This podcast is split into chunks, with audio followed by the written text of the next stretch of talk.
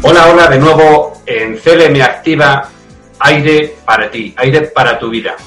Hoy tenemos un programa muy, muy especial. Me acompaña, como siempre. Buenas, soy Mencho Arriaga, enfermera y naturopata higienista y colaboradora de la Asociación AIR. Eh, yo soy Raúl Espinosa, ingeniero técnico y eh, colaborador también con, la Asociación AIR. Y yo, como siempre, para ti, Paco Ramos, soy doctor en antropología y unas cositas más que con el tiempo irás sabiendo, irás conociendo. Hoy nos preocupamos, no. Hoy nos ocupamos de un tema especial, de un tema que, que os va a resonar muy, muy fuerte. Es el tema de nuestra relación con nuestros hijos. Si no tienes hijos, es la relación con tus sobrinos, la relación con los pequeños, la relación con los niños. ¿Qué relación tenemos los adultos con los niños? Y para eso tenemos hoy una invitada muy, muy especial, Natalia Salcedo.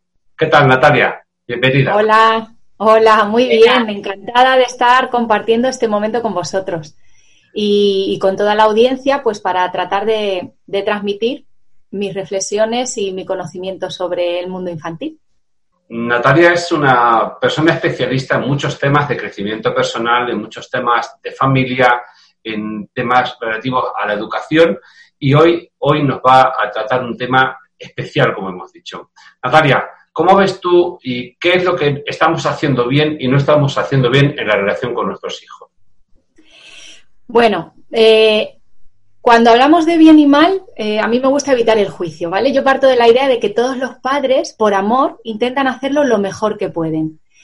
Pero el gran problema es que normalmente eh, no hemos sabido cuidar del alma infantil no hemos sabido defender y proteger esa esencia que, bueno, yo he estudiado pedagogía Montessori y María Montessori hablaba de que el alma infantil traía la esencia para el nuevo mundo, para el nuevo hombre. ¿Qué pasa cuando el adulto cree que el niño viene vacío, como si dijéramos que su mente viene vacía y que tenemos que darle nosotros todo? Pues que vamos eliminando y limitando todo el potencial que realmente trae cada uno de los niños y todas esas almas que ellos traen tan maravillosas. ¿Y qué está pasando a día de hoy? Lo que más veo yo en las asesorías que hago con los padres, pues hay una confusión muy fuerte entre lo que es proteger, sobreproteger y malcriar. Que a mí no me gusta llamar nunca malcriar, mm. pero realmente cuando damos en exceso, como una planta María Montessori hablaba mucho de que educar es como ser jardineros. No es eh, intentar que una planta sea lo que yo quiero, sino acompañar a cada semilla dándole el mejor entorno para que sea lo mejor que puede ser desde la semilla y el potencial que trae. ¿Qué pasa si yo riego mucho a una planta? Que se muere. ¿Qué pasa si la riego poco? Que se muere. Entonces, Educar, ¿qué es? Encontrar ese equilibrio. Y es lo que a día de hoy nos está costando mucho como padres. Encontrar ese equilibrio entre lo que es tu responsabilidad, el ayudarte para que consigas ser lo que tienes que ser, eh, un adulto útil para la sociedad, que es al final lo que todos los padres buscan, y el pasarme en ese darte y conseguir el efecto contrario, que es que seas un niño inseguro, sobreprotegido y que no sepas enfrentarte al mundo en el que vives.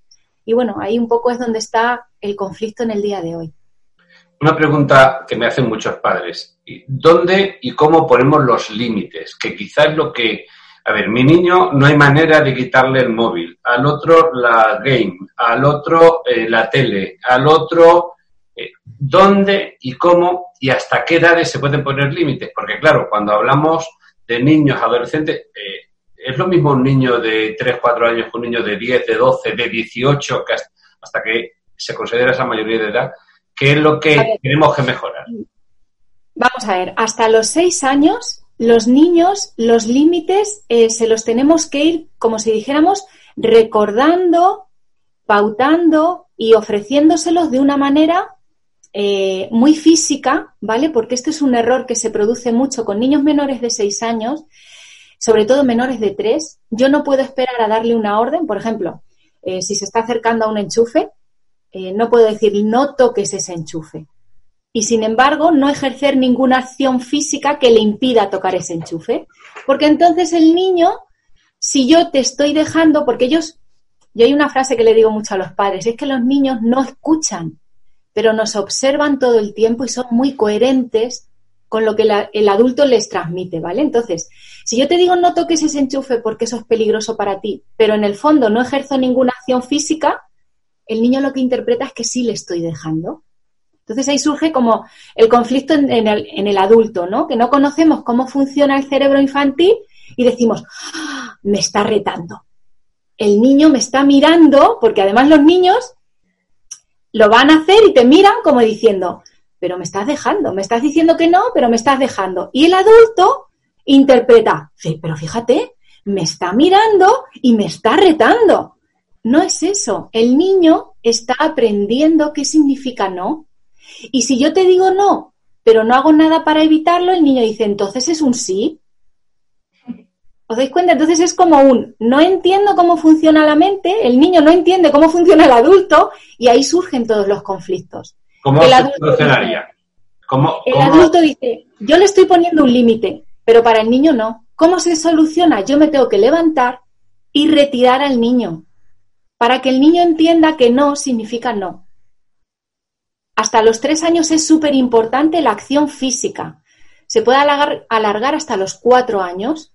Un niño necesita que la orden vaya acompañado de una acción física. No te dejo hacer esto y no te lo, no te dejo no dejándote. Físicamente te retiro, te aparto o te no puedes tocar ese móvil, por ejemplo.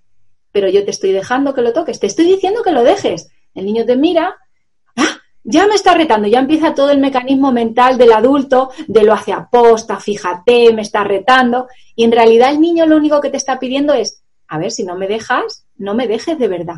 Levántate y retíramelo. Entonces, hasta los cuatro años más o menos hay que ejercer una acción física, porque los niños todavía no son capaces de obedecer por sí mismos, ¿vale? Es como la etapa primaria de la obediencia. María Montessori decía que había tres, tres periodos de obediencia y hay en un primer momento donde el niño por sí mismo no puede obedecer. Luego ya va empezando en, en ser capaz de, como si dijéramos, autocontrolarse. Pero eso es a partir de los seis años. Hasta los seis años no podemos esperar que un niño obedezca por sí mismo, porque muchas veces él tiene que seguir más a su instinto y a su necesidad de curiosidad, de quiero conocer esto, que a la orden que yo le estoy dando como adulto, ¿vale?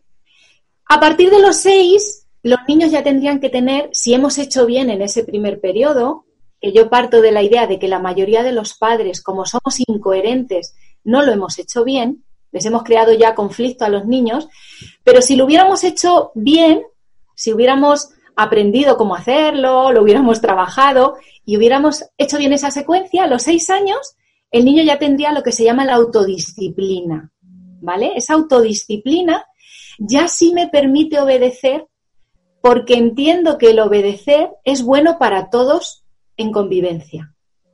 Si eso no se ha aprendido hasta los seis, a los seis, sigue habiendo un periodo, una posibilidad. Aquí es cuando los padres me dicen, ay Natalia, que ya llego tarde, mi hijo tiene nueve, ya no hay solución. Sí, hasta los doce podemos seguir reforzando, ¿vale?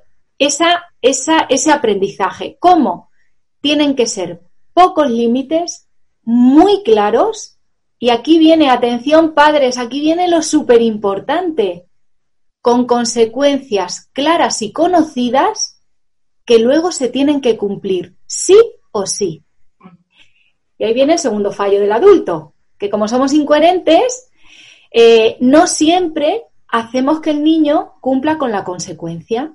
Entonces se vuelve a perder entre tengo que hacer caso, el límite es de verdad, depende del estado de humor de mi padre, el límite, si está más enfadado el límite es más pequeño, si está más contento el límite es más largo. La falta de límites en los niños nos habla de la falta de coherencia en los adultos.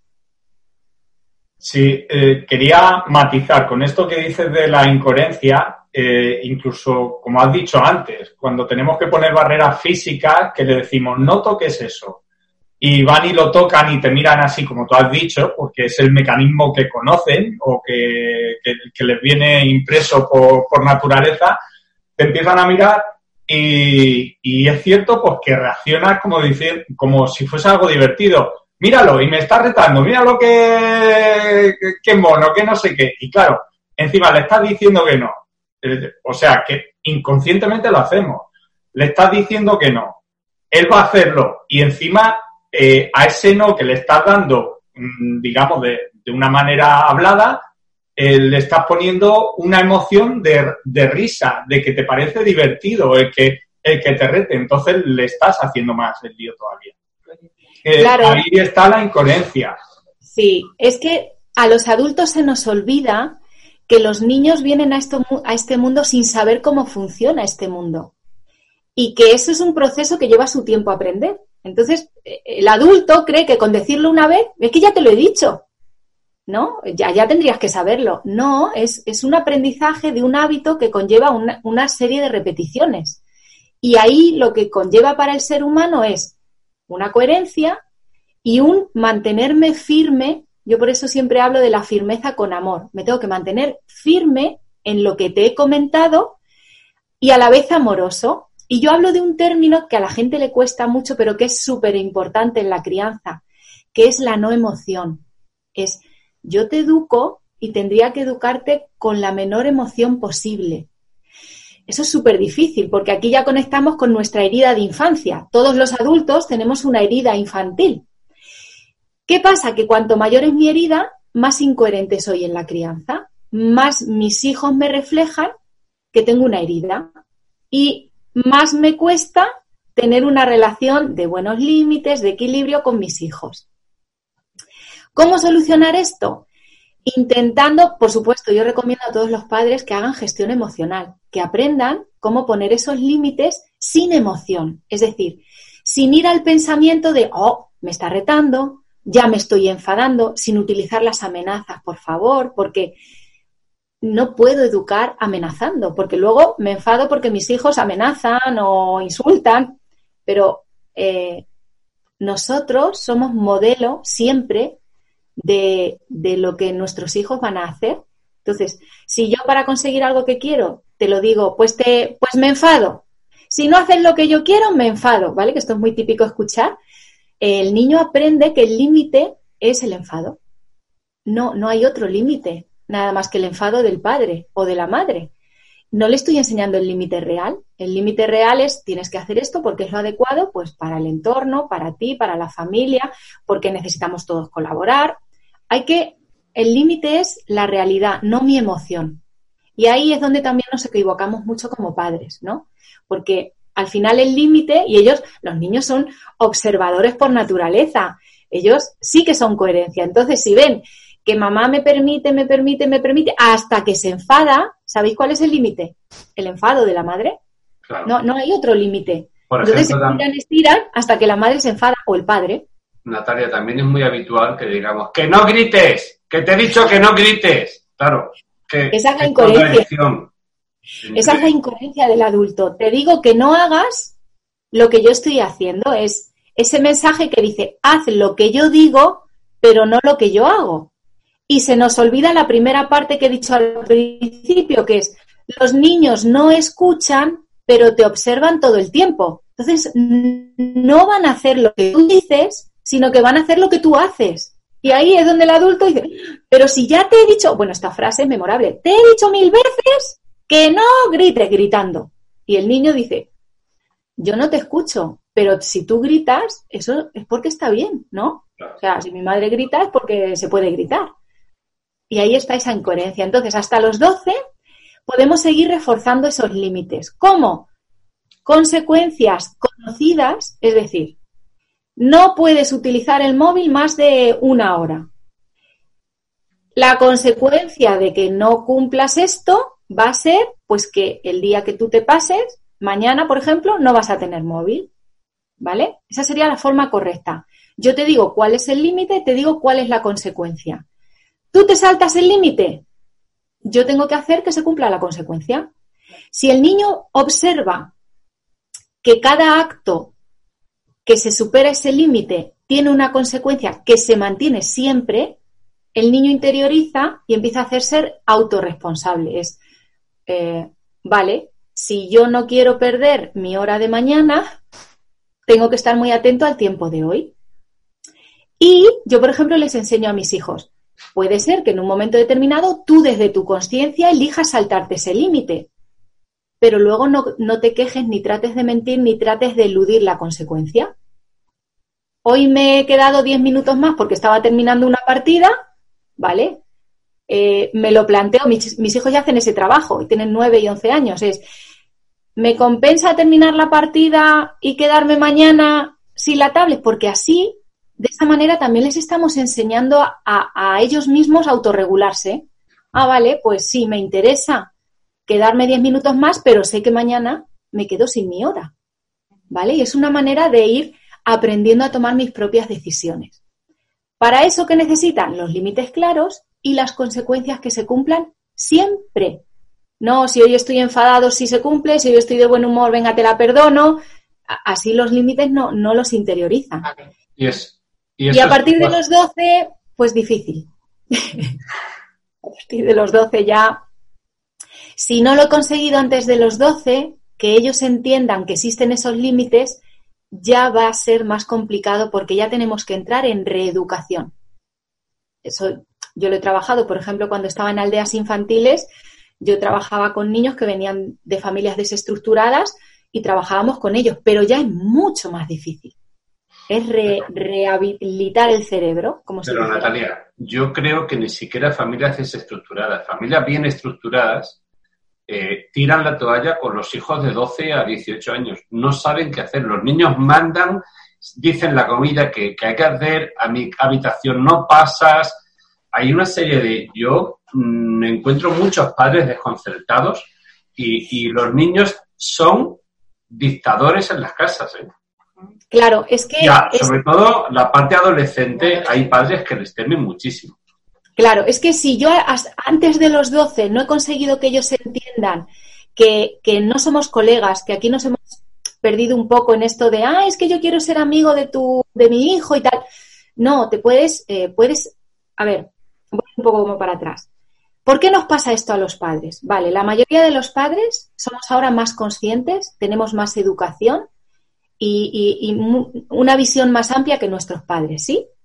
Entonces, tocando a nuestro niño herido que dice, es que a mí no me gustó como lo hicieron mis padres, decimos, yo no voy a hacerlo como mis padres.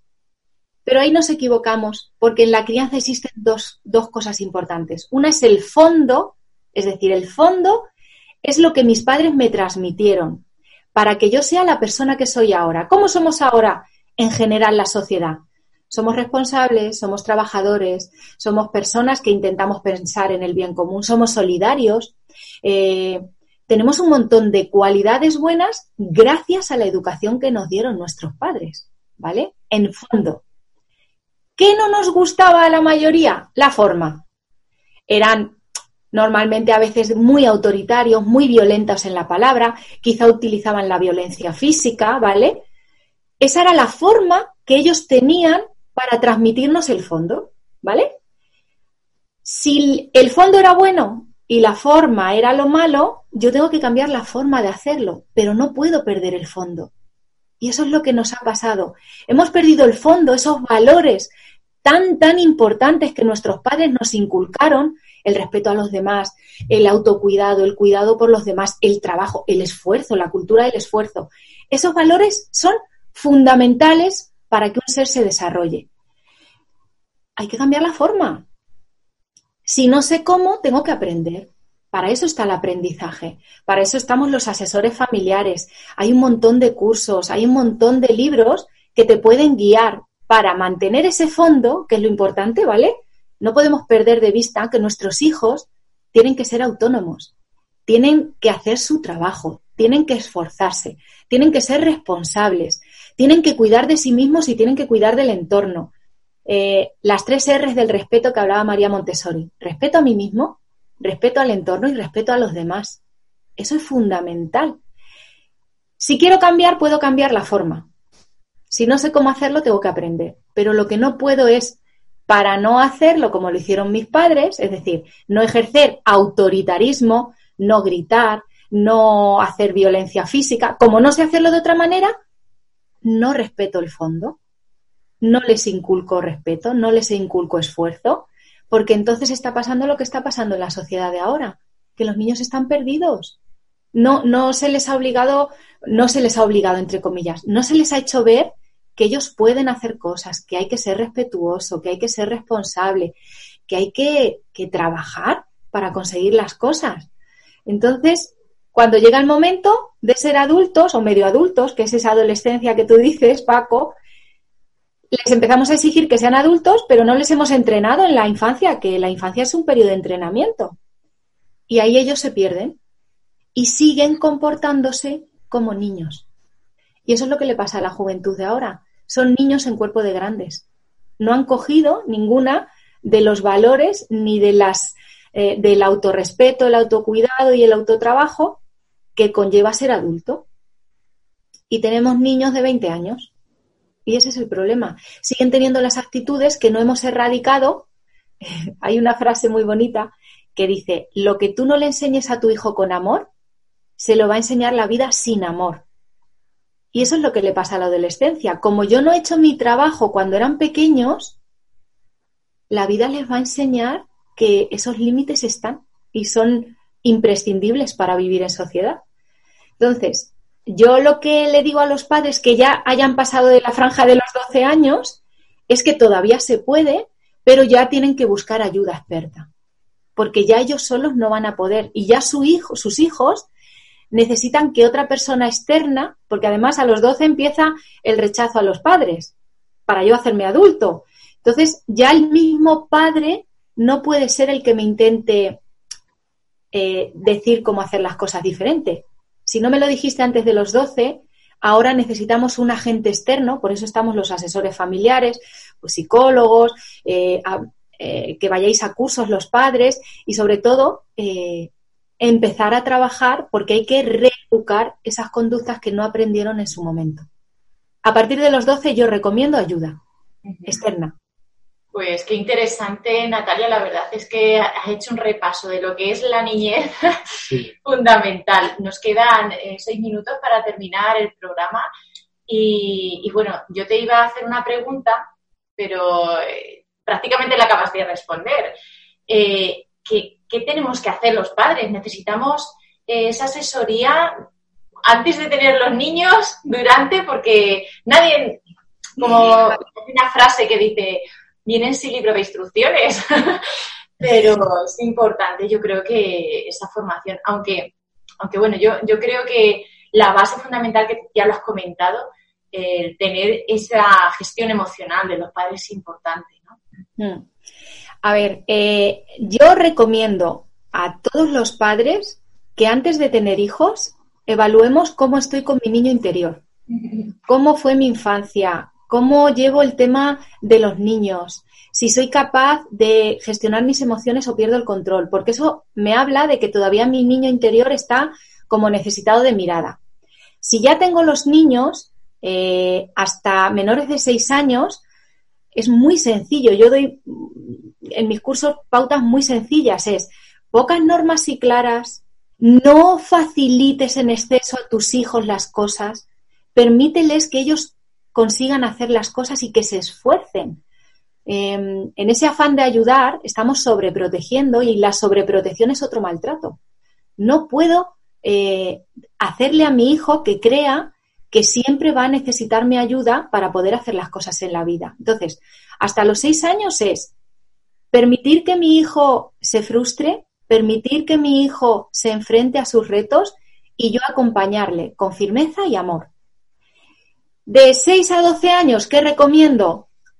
Pues que si ya empiezo a ver que mi hijo tiene y, y, hay como que conflictos en el hogar, recomiendo que empecemos a revisar cómo dar pautas y sobre todo a revisar qué en mí está impidiendo que yo sea un padre amoroso y firme. Normalmente va a estar en nuestra infancia. Eh, tengo miedo a que se enfaden y ahí aparecen pues los miedos infantiles.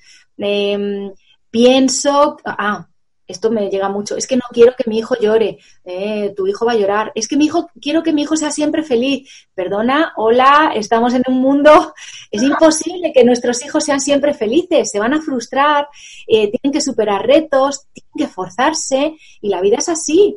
El padre que me dice, yo quiero que mi hijo sea feliz, digo, no estás en este mundo. No estás en este mundo. Tú tienes que hacer que tu hijo sea una persona segura de sí misma y que tenga autoconcepto. Es decir, que sepa quién es, cuáles son sus talentos, recursos para conseguir lo que él quiere, cómo enfrentarse a los conflictos, cómo relacionarse con otros y, a saber superar los conflictos y las crisis. Si no, tu hijo jamás va a ser feliz, porque el mundo está lleno de esas cosas. Y a partir de los 12, pues, mm, si no he sido capaz y tengo muchos conflictos en casa, recomiendo encarecidamente que busquen ayuda, porque está claro que ellos no, solos no han sabido encontrar la ruta y, necesitan a alguien que les ayude a ver ese camino. Y, ya está. Esas son mis recomendaciones, firmeza y amor desde el corazón, acompañarlos, como digo yo, cada uno como pueda. Qué bueno. No sé si da tiempo para una última preguntilla que tengo por ahí, eh, rápida. Eh, sencillamente, eh, se dice que a nosotros mm, nos dijeron muchas veces que no. esa palabra que se dice tanto a los niños, no hagas esto, no hagas los otros, y por eso estamos muy cohibidos a la hora de, hacer cosas distintas, de echarnos para adelante. Entonces, ¿cómo podemos hacerlo con los niños para, para mm, que no hagan una cosa, pero sin usar tanto la palabra que no? Poniendo barreras físicas, Un solo minuto, que cerramos. Un minuto. El no hay que decirlo solo las veces que sea realmente muy imprescindible. El resto de las veces ofrecemos enseñar enseñando. Es decir, en vez de decirte no saques toda esa ropa del cajón que la estás arrugando, dile mejor vamos a guardar esto así. Detectar la necesidad del niño y ofrecerle una alternativa. No negar la necesidad del niño. Ahí los padres tenemos que observar y ofrecer una alternativa y no diciendo no hagas esto, sino mejor podemos hacer esto otro. Muy bien, pues gracias Natalia, super Natalia, y si queréis contactar con ella, pues a través de, aire os pondremos en contacto con Natalia Sacero. Muchísimas gracias y a vosotros. el próximo programa. Un abrazo. Muchas gracias Natalia, ha sido un placer escucharte y, aprender contigo. Te volveremos a llamar, no quepa la menor duda. Aquí estoy.